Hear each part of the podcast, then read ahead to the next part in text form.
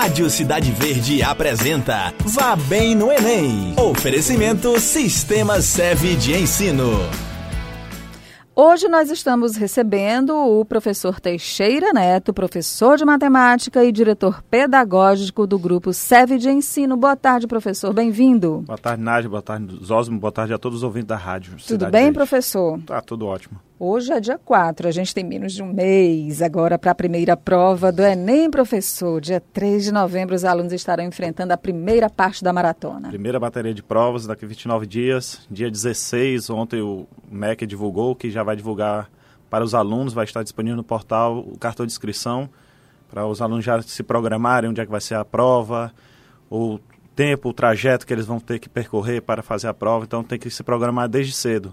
E 15 dias antes aí com certeza é um tempo suficiente para que eles vão conheçam todo o caminho e tenham sucesso lá na prova. Exatamente. Olha, dia 16 agora então, né? 16, Isso, dia de, 16 de outubro, outubro. você acessa a página do INEP lá com a sua senha, né? O seu cadastro, seu CPF, geralmente é pelo CPF, né? Exatamente, CPF e a senha que E a cadastrou. senha criada. E aí você vai saber onde você vai fazer a sua prova. Exatamente. Cartão de inscrição, ele não é necessário no dia do exame, apenas o documento de identificação, mas é muito bom que é você muito leve, bom né? saber, porque é para confirmar o local de prova direitinho, o número da sua sala, que também já consta, para não ter que ficar procurando no colégio, às vezes, na Universidade Federal, CCN, CT, CCE. Então. É grande demais, então ele tem que ter já noção certinha de onde é que ele vai fazer a prova. Exatamente isso. Bom, professor, a gente também tem como tema hoje é, como é importante para os alunos, e eu já não sei se nessa reta final ou se ao longo de todo o ensino médio, participar de Olimpíadas ou de atividades semelhantes, para ir fazendo parte desse pacote de preparação. Exatamente. É, na realidade, é, é muito importante desde o ensino fundamental. É, a UBMEP, que é um dos melhores programas de Olimpíadas que nós temos no país, que foi feito lá no, pelo governo federal, pelo Instituto de Matemática por Aplicada, que é o IMPA, até participação de piauiense, como o professor João Xavier, lá da Universidade Federal. Está começando desde o terceiro, desde o quarto ano, na realidade, a aplicar provas para os alunos das escolas de rede pública e a partir do sexto ano da rede pública e privada. E são provas que foi a inovação que ela trouxe, são provas um pouco mais lúdicas, as questões têm mais contexto, tem mais aplicação da matemática no dia a dia, e é basicamente isso que o Enem vem trazendo nos últimos anos. Em 2009 e 2010 trazia mais, ultimamente está ficando um pouco mais conteudista, porém, é muito importante essas participações para né, nessas Olimpíadas, nessas competições, porque já estimula desde cedo o raciocínio lógico dos alunos. E com um raciocínio lógico bem aguçado, fazer provas com um nível de conteúdo bem mais alto, os alunos é, acabam se achando muito fácil, muito rápido, eles têm um, um estalo mais, mais rápido para a resolução de questões no dia da prova. E isso é muito bom para ele porque o principal inimigo na concepção da maioria dos professores no Enem é o tempo. Bom, e aí já tendo segurança do conteúdo, ainda entra um outro elemento que também é muito cobrado no Enem, que é a disputa. Exato. Então, se você participa desde o ensino fundamental, das Olimpíadas, das disputas, com aquele espírito de que ah, eu aprendo porque eu também me interesso e gosto, me identifico com essa disciplina, mas eu também quero participar dessa competição. Isso. E é uma competição saudável também. E o mundo das Olimpíadas hoje está abrindo cada vez mais oportunidades para todos os alunos.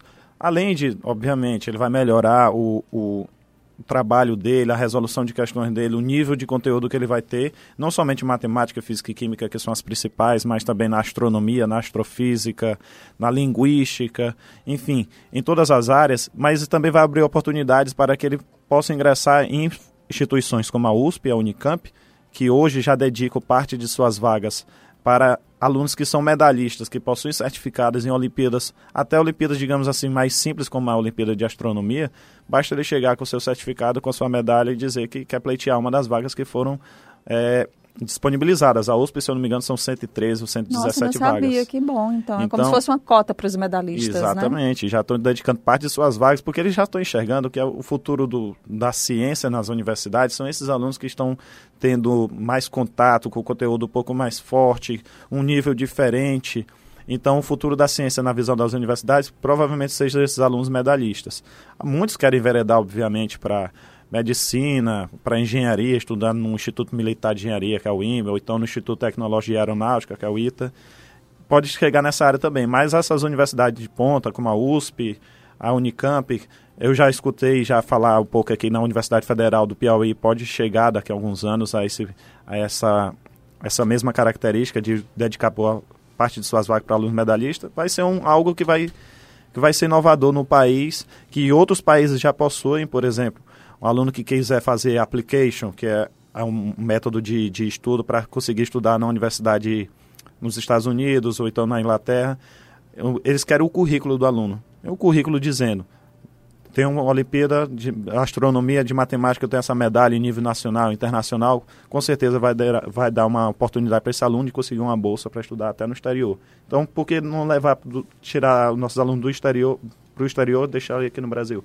Deixa no Brasil que a gente também tem muito potencial. É isso aí, tem muito que aprender com esses meninos, viu? Exatamente. E aí você pegando as cabeças pensantes, as ciências que gostam mesmo de enfrentar os desafios, é muito bom.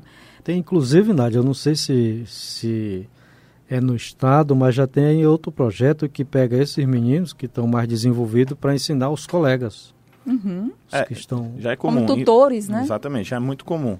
Na realidade, o que é mais comum ainda, que são esses alunos que já estão no ensino médio, eles costumam dar aula para os alunos que estão no nível 1, que são alunos que estão no sexto ano, sétimo ano, ali com 11, 12 anos de idade.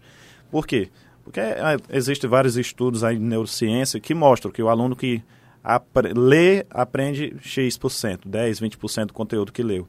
Aí quando ele faz exercício já chega a uns 30. Quando ele consegue passar para outra pessoa, para um colega, dar aula daquilo dali, ele acaba absorvendo 70%, chegando até 90%, se ele seguir todos os passos corretamente, do conteúdo que ele estava ali ministrando. Então, é isso, é a diferença do professor. O professor que tem 30 anos de sala de aula, ele dá a mesma aula que ele tinha lá no, início da carreira dele, lá com 5, 10 anos, que é o meu caso, é, não vai ser a mesma coisa, porque ele já tem mais experiência, ele já captou cada vez mais informações. Então, quanto mais, mais, se né? garante muito mais, tem mais segurança. E esses alunos, quando ele começa a fazer esse tipo de tutoria, monitoria, é muito importante e nós já estamos instigando. A Prefeitura de Teresina faz um trabalho belíssimo, que é com a Cidade Olímpica, e já leva um pouco desse, desse, desse movimento. As escolas particulares também já estão fazendo.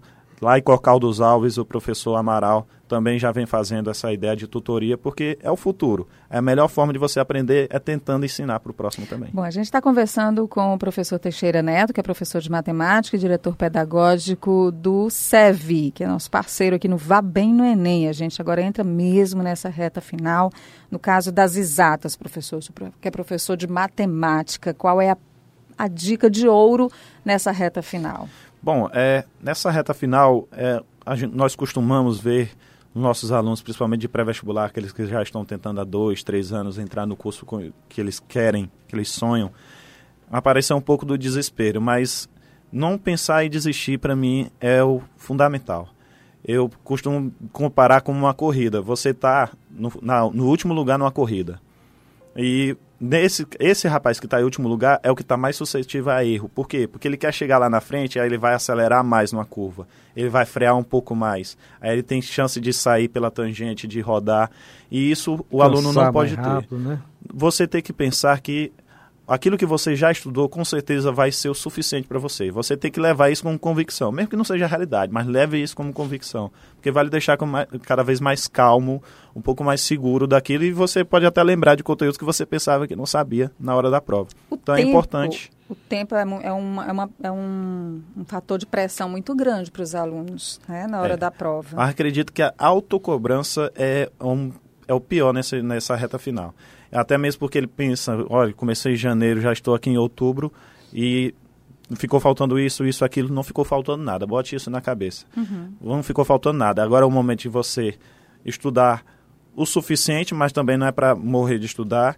Tentar assistir o máximo de revisões, fazer o máximo de simulados, fazer o máximo de atividades, mas também tem que lembrar que é um momento que você deve descansar um pouco mais a mente para você não chegar muito é, acelerado lá no dia da prova, que pode infelizmente às vezes acontece de dar errado e novamente você precisar estudar mais um ano, esperar, ou então fazer um curso que nem era o que desejava. E é isso a gente não, não quer que aconteça com nossos alunos. Então a dica Sim. final é essa: uhum. revisão, Exercício. estudar, fazer simulados e manter a calma, principalmente tendo algumas atividades para si, para você. Você tem que olhar para si e ver que você é capaz de chegar lá não. Estabelecer, por exemplo, horas, é, quantidade de horas por dia. Ah, hoje, e... eu, hoje eu vou estudar seis, sete horas e depois eu vou descansar, vou para o cinema, vou dormir mais cedo. É tentar aproveitar ao máximo. Eu digo, pessoal, nesse final de ano, estudar no domingo, nesse final de, de nessa reta final, estudar no domingo não faz mais sentido. Sim.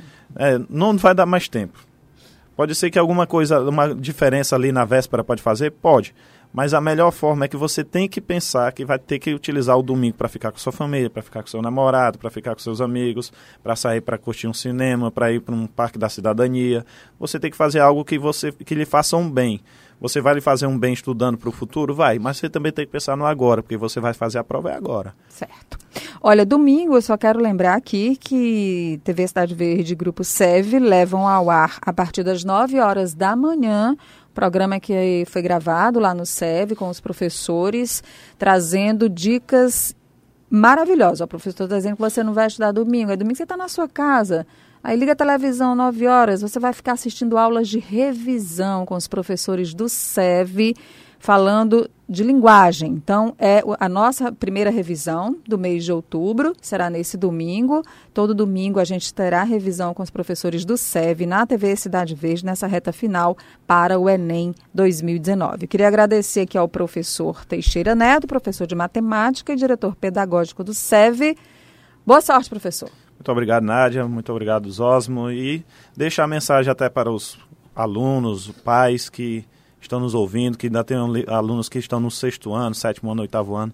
É importante que eles participem de todo tipo de competição que envolva o conhecimento nessa, nessa, nessa fase que eles estão. Até porque eles ainda são muito novos e eles vão a, a, aprender, um vão ter um raciocínio bem mais aguçado quando chegar no ensino médio e com certeza eles vão ter uma maturidade ainda maior para quando chegar no terceiro ano chegar a, no sucesso que eles estão querendo para a vida de vocês, vida deles, aliás, que os pais também almejam para os próprios filhos. É, Muito obriguado. Segurança, né? É mais segurança, sim.